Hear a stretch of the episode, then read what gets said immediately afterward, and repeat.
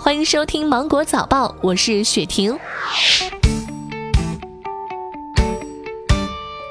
十一月以来，公安部组织开展 APP 违法违规采集个人信息集中整治，重点针对无隐私协议、收集使用个人信息范围描述不清、超范围采集个人信息和非必要采集个人信息等情形，集中发现、侦办、查处、整改了一百款违法违规 APP 及其运营的互联网企业，考拉海购、微店、飞牛网等均在列。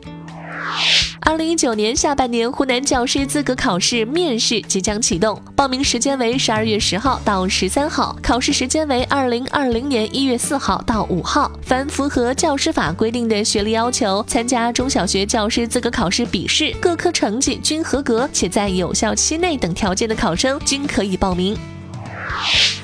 广东省实施《中华人民共和国反家庭暴力法》办法草案，提请广东省十三届人大常委会审议。其中，关于家庭暴力的定义增加了包括侮辱、诽谤、散布隐私、威胁、跟踪、骚扰这些属于精神暴力范畴的家暴行为，明确目睹家暴行为的未成年人也是受害者。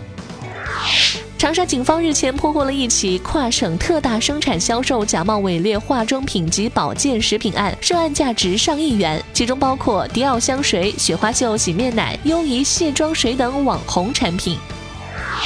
前不久，上海警方抓获了一个犯罪团伙，查获了某假冒生蚝品牌的标签两万多张，假冒品牌生蚝一千余只，品牌包装盒九百余个，涉案金额达到四千余万元人民币。经查，大量假冒品牌的生蚝已流向了华东多地。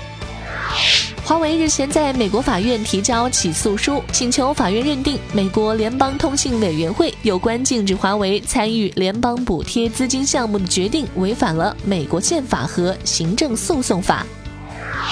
近日，麦克斯研究院发布的《二零一九大学生消费理财观数据调查》显示，二零一九年中国在校大学生每月平均花销达到了一千一百九十七元，这其中鞋服、首饰、化妆品、美容美发等形象消费所占比最高。此外，有百分之十七被调查大学生觉得生活费不够花。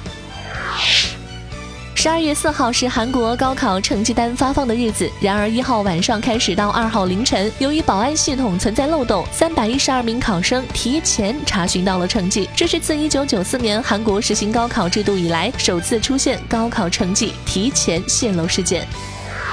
新加坡当地时间四号，世界首个人工皮肤面膜产品问世。这种高科技保湿面膜由直径只有千分之一毫米的纤维制成，通过专用仪器喷涂在皮肤表层后，会形成柔软自然的透明薄膜，就如同长出了一层细嫩的新皮肤。这款美容液每罐售价高达五万日元，约合人民币三千二百三十九元。